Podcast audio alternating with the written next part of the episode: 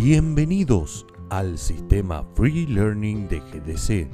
En esta oportunidad hablaremos sobre los requisitos del pool de expansión.